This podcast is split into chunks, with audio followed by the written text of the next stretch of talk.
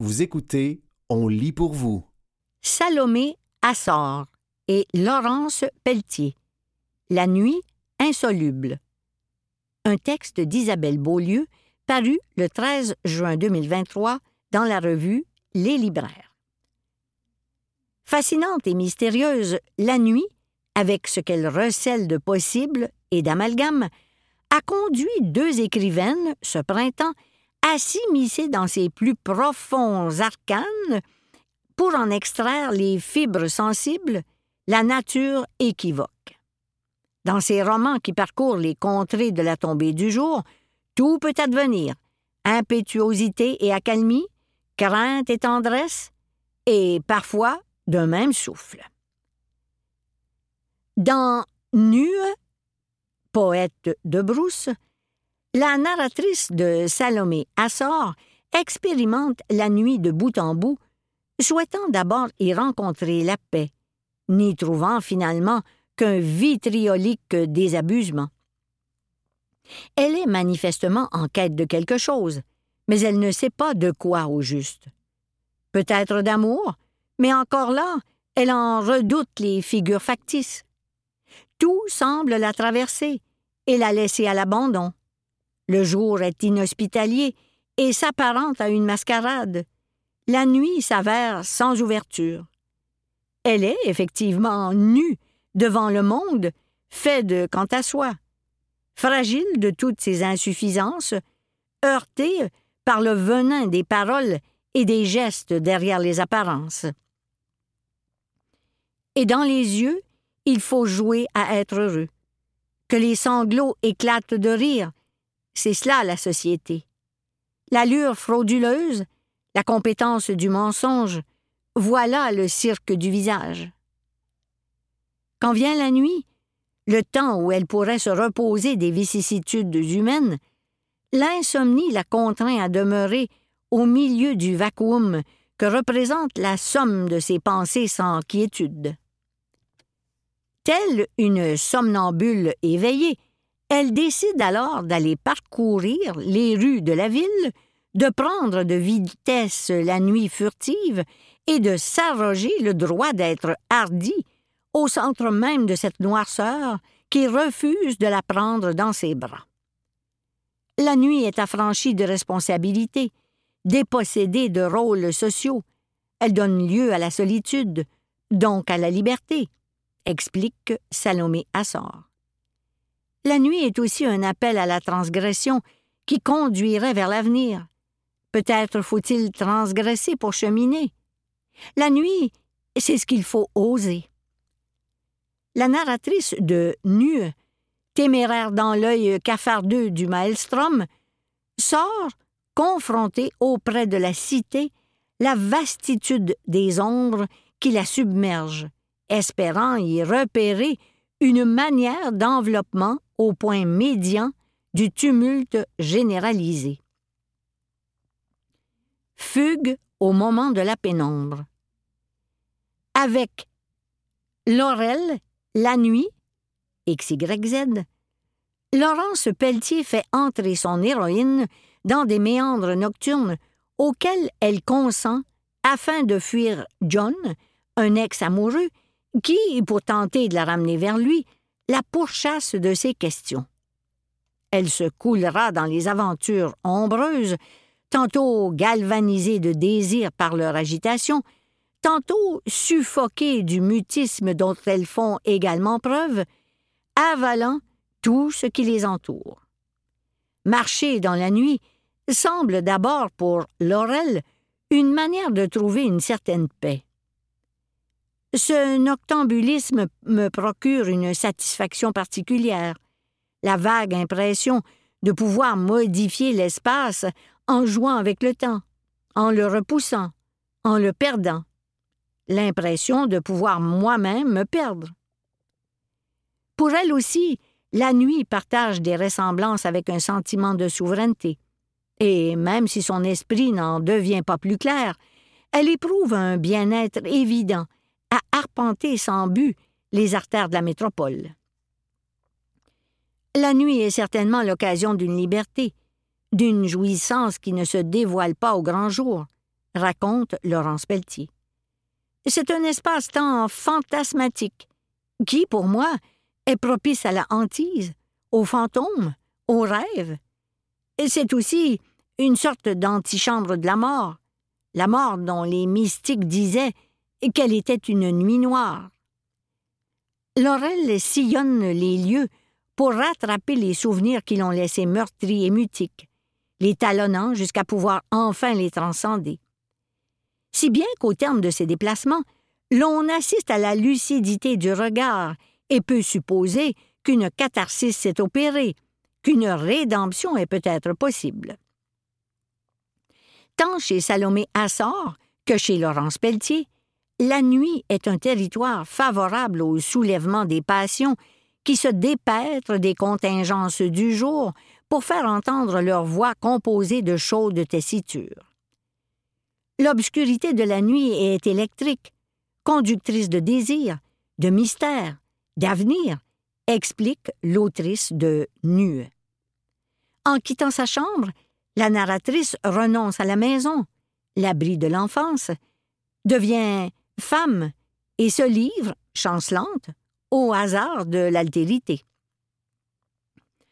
En passant le seuil de la porte pour s'engouffrer dans la nuit urbaine, zone intense d'apprentissage, microcosme de la vie adulte, où les sens, aiguisés par une version condensée des événements, sont démultipliés, la protagoniste de Salomé Assor cherche à s'émanciper.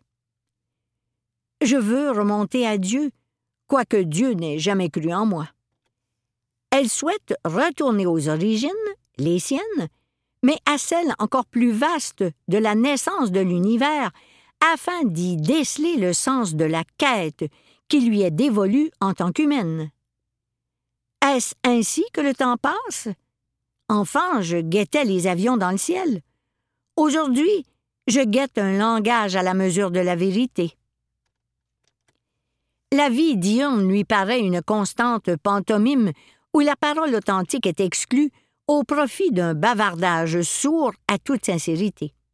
Le personnage de Laurence Pelletier est également pris par le flot ardent d'émotions que charrie la foule nocturne.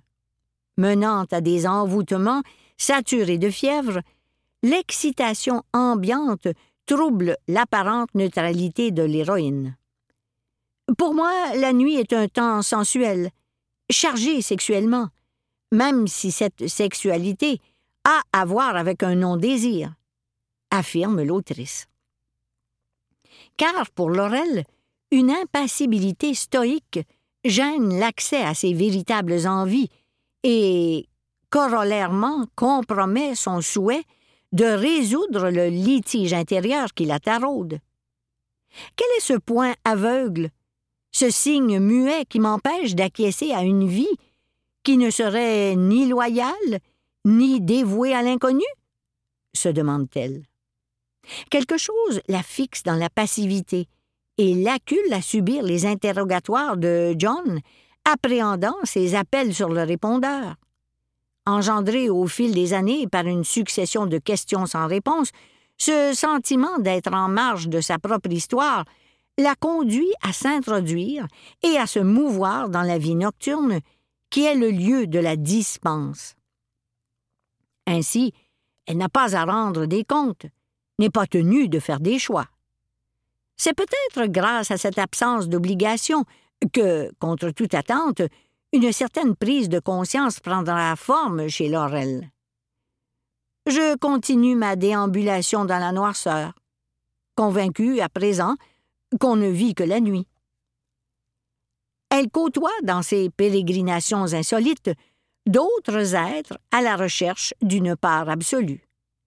Andreas, un ancien amant avec qui l'aventure avait coupé court par manque de synchronicité. Margot, une artiste performeuse à l'aura exaltante. Yanis et son besoin de l'état amoureux perpétuel. Jessica et son approche provocatrice de mener la conversation. Parmi les groupes bigarrés que Laurel croise dans les bars, les conversations entendues à l'occasion de soirées entre amis, les éclats de concupiscence entreaperçus dans un œil brillant, une idée éclot.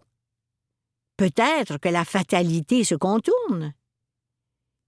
En elle viendra à l'impulsion de prendre les devants et de donner rendez-vous à John en mettant en œuvre son propre libre arbitre. Vous écoutez Salomé Assor et Laurence Pelletier, La nuit insoluble, un texte d'Isabelle Beaulieu, paru le 13 juin 2023 dans la revue Les Libraires. Les facettes innombrables de la fin du jour. Alcôve ou guépier, la nuit se nourrit de ces nombreux paradoxes et promet tout à la fois. Elle amoindrit les contours et tamise la lumière crue du réel. En même temps, elle est un espace de vulnérabilité où les sons se trouvent amplifiés et où les contours peuvent apparaître comme des pièges potentiels. L'entier peut survenir, la fête et l'oubli, les dangers et l'inattendu, la griserie et le chaos. Le personnage de Salomé Assor l'apprendra à ses dépens et verra son rapport à la nuit se métamorphoser. Au départ, sa promenade hors de chez elle, dans le but de semer l'insomnie, apparaît comme une sorte de délivrance.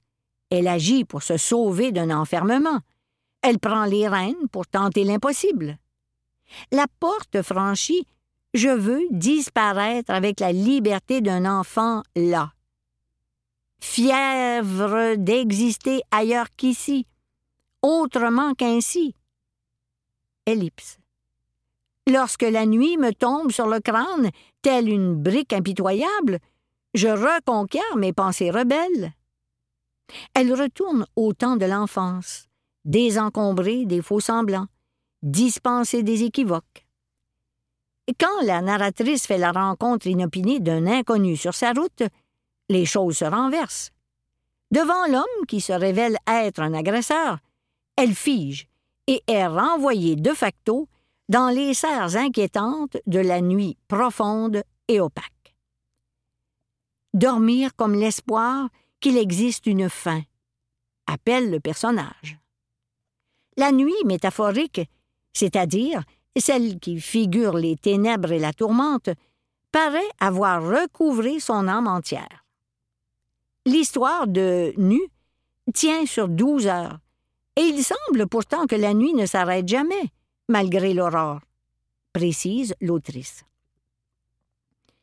Pour garder la tête hors de l'eau, la narratrice se sert des mots et essaie de réorganiser le récit, d'intervenir par le discours, de se l'approprier et, grâce à cette prise de contrôle, de s'y voir comme un élément agissant afin de faire contrepoids à sa torpeur accablante.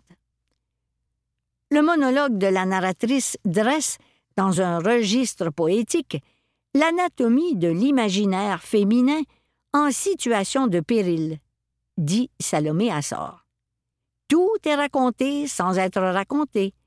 Je voulais faire l'éloge de l'imaginaire, que la panique se sublime en un long poème. Si le langage reste un espace d'approximation, sa manifestation témoigne néanmoins d'une tentative de libération.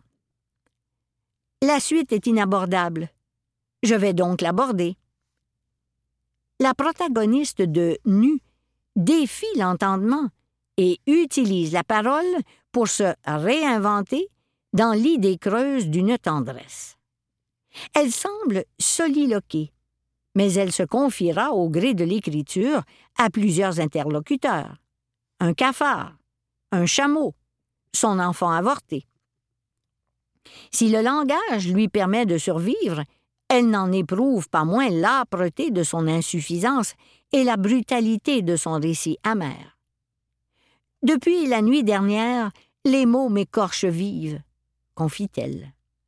De cette façon, elle convoque toutes ces écrivaines qui se sont pensées sur la feuille et qui ont usé de la locution pour nommer ce qui autrement était tu. Mais cela ne se fait pas sans conséquence, puisqu'écrire, c'est aussi comprendre de trop près qu'on va mourir, écrivait Nelly. C'est ce qui arrive à la narratrice de Salomé Assor. Elle se rend compte que l'occurrence du langage, comme son absence, est impossible. Errance salvatrice. Quant à la protagoniste de Laurel, La nuit, elle en vient à prendre doucement l'ampleur de l'indéterminisme qui l'habite. Je crois que le thème principal du roman est le malentendu, que va catalyser la rupture avec John et qui va se répercuter sur toutes les rencontres successives que fera Laurel par la suite. Soutient Laurence Pelletier. Le personnage, dépourvu d'envie concrète, badaude d'une situation à une autre sans jamais s'y reconnaître. Je crois qu'il y a des gens qui cherchent le sens des choses, d'autres qui le trouvent. Je n'ai jamais rien trouvé, admet-elle. En étant continuellement en quête d'une révélation, d'elle-même ou d'un but à atteindre, elle se mure dans une invariable insatisfaction. D'un autre versant, en cessant d'être à la poursuite d'une réalité recevable, elle annihile toute volonté de vivre. Son scepticisme et son doute la maintiennent dans une impasse. Bien qu'il soit juste que la vérité absolue puisse ne pas exister, il faut bien que les mots soient suffisants pour créer du sens, pour que les personnes puissent entrer en relation ou en sortir, déclare l'autrice. La nuit fera surgir petit à petit l'étincelle nécessaire à Laurel pour laisser tomber les barrières et s'ouvrir aux autres sans se sentir menacée. Aussi insondable qu'elle puisse être, la nuit représente une passerelle vers le probable et l'impossible, la clé de voûte d'étonnantes métamorphoses. Pour Laurence Pelletier, elle est le prétexte d'une recherche d'extase, une façon de laisser libre cours à ce qui s'agite en nous, ce qui vibre, tressaille, échoppe et en redemande. J'ai choisi la nuit pour l'intranquillité, l'inconfort, affirme pour sa part Salomé Assor. Oui, n'est-ce pas là qu'il faut aller? Au centre du remous? Dans l'œil de la tornade? Fréquenter le cœur des choses? Et se frotter aux aspérités de l'amour, dont on ne sait faire d'autre qu'espérer les manifestations? C'était Salomé Assor et Laurence Pelletier, La nuit insoluble un texte d'Isabelle Beaulieu, paru le 13 juin 2023 dans la revue Les Libraires.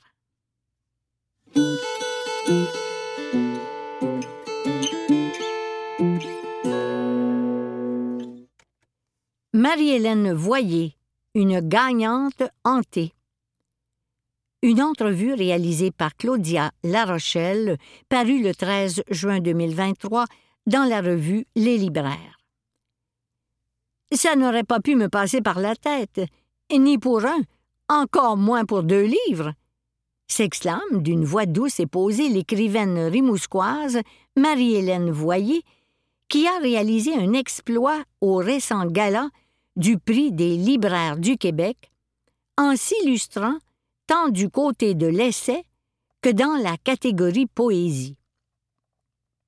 Un doublé jamais vu en 29 ans d'existence de cette prestigieuse récompense remise annuellement. Suffit de la lire pour saisir la densité de son monde intérieur, la générosité avec laquelle elle l'ouvre. La femme est habitée, hantée même. Ça vaut plus d'une médaille. Je ne la connaissais pas. Jamais je ne l'avais même lue. Mes devoirs de journaliste se sont vite transformés en instants de grâce. Puis, voilà que mon entourage n'en peut plus de m'entendre répéter à quel point l'écriture de Marie-Hélène Voyer est essentielle, accessible, humble, élevante, défricheuse. En somme, qu'elle fait une différence dans le paysage littéraire québécois, pour le Québec tout court, qu'il faut la lire, offrir ces mots, qu'ils sont héritage. C'est le destin des grandes œuvres qui font une différence à la lumière de ce qu'on en tire, de celles qui propulsent alors qu'enthousiasmés, on sent en nous monter un attachement renouvelé, ou nouveau tout court, une prise de conscience, et enfin, une reconnexion avec nos aïeux, nos origines. Le choc est fort et inouï. Bien sûr, la lenteur de l'écrivaine, les manières, le rire amusé, les intermèdes de réflexion pour douter, se reprendre, ne trahissent aucune prétention. Elle ne réalise pas tant ce qui se passe, ce qu'elle donne à lire tout court. Rien chez elle ne ressemble à de la vanité. J'en ai assez vu, à la longue, s'écouter parler, s'exciter au simple son de leur voix pour détecter la faille d'amour-propre énervante, le ton suffisant. Pour elle, la discipline en est une d'humilité. Paradoxalement, publier comme elle le fait est aussi une exposition. Mais elle n'est que témoin ou porteuse en filigrane, ne charrie point son ego dans l'espoir de briller. Spéléologue de désir. Prenons d'abord Mourons des champs, son quatrième livre, recueil pour lequel elle vient de gagner le prix des libraires en poésie. Il dit l'histoire de vie dure et empêtrée de destinée de filles de fermiers, de pauvresse du bout du rang. Il donne parole à celles qui se sont tues. Les mères travailleuses acharnées qui n'avaient pas le temps de se demander comment elles allaient. Chez elles, tout était réprimé. Elles avaient abdiqué. Pourtant, des parcelles de désir devaient bien se terrer dans un recoin de leur vaste cœur. Cachées, peut-être, dans un renflement, entre deux blessures mal cicatrisées. Et c'est précisément là que Marie-Hélène se transforme en spéléologue de l'âme, une squatteuse en terre de secrets. Dans son voyage intérieur, elle a débusqué sa mère, qui s'est enlevée la vie quand la poète n'était encore qu'une jeune femme. Cette voix morte s'arrime à d'autres que nous aimons toutes les deux appeler les taiseuses. Mourons des champs, les déterre et les ressuscite une à une. Comment ne pas pleurer en comprenant d'où nous venons avec ces sacrifices survolés d'injustice? Nos mères, belles et intouchables comme des bécasses. Elles brûlent leurs ailes, se coupent les ergots et saignent leurs rêves sans broncher. Tu disais, ma vlimeuse, rien n'échappe aux lois du ventre. Nous sommes nés dans l'eau stagnante des bénitiers, souillés d'abat et de mangeailles lessivés dans l'huile, des eaux de vaisselle. Nous avons connu chaque jour l'étrange violence de gaver nos oisillons, nous sommes nés pour langer et soigner, aimer les hommes de nos caressantes étreintes. Nous sommes nés pour gainer nos désirs dans le jour étroit de nos chairs. Tu disais, il faut être humble et oubliable, effacer nos traces toujours. Raser la vérité, créer des illusions.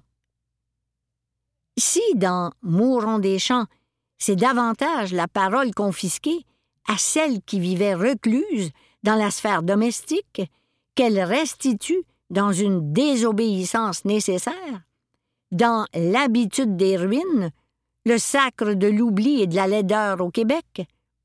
Cette colère liée à la confiscation qui l'habite beaucoup se révèle différente sous la forme de l'essai cette fois mais demeure tout aussi présente lorsqu'elle note, par exemple, le rapport trouble du Québec au temps et à l'espace.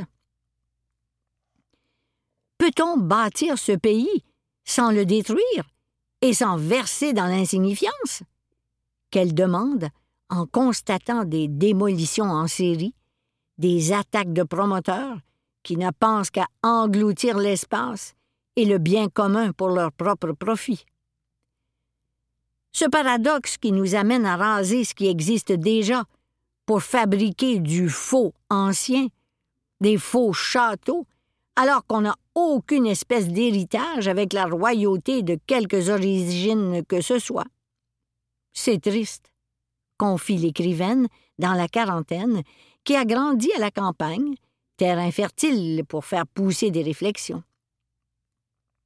Au contact de ses trois enfants, âgés de 6, 8 et 18 ans, auprès de ses étudiants en littérature qui la passionnent au cégep de Rimouski, situé tout près de chez elle, où règne un bordel perpétuel de familles occupées, la professeure veut rester fidèle à ses origines, pour des raisons qui dépassent la simple nostalgie d'un monde ancien.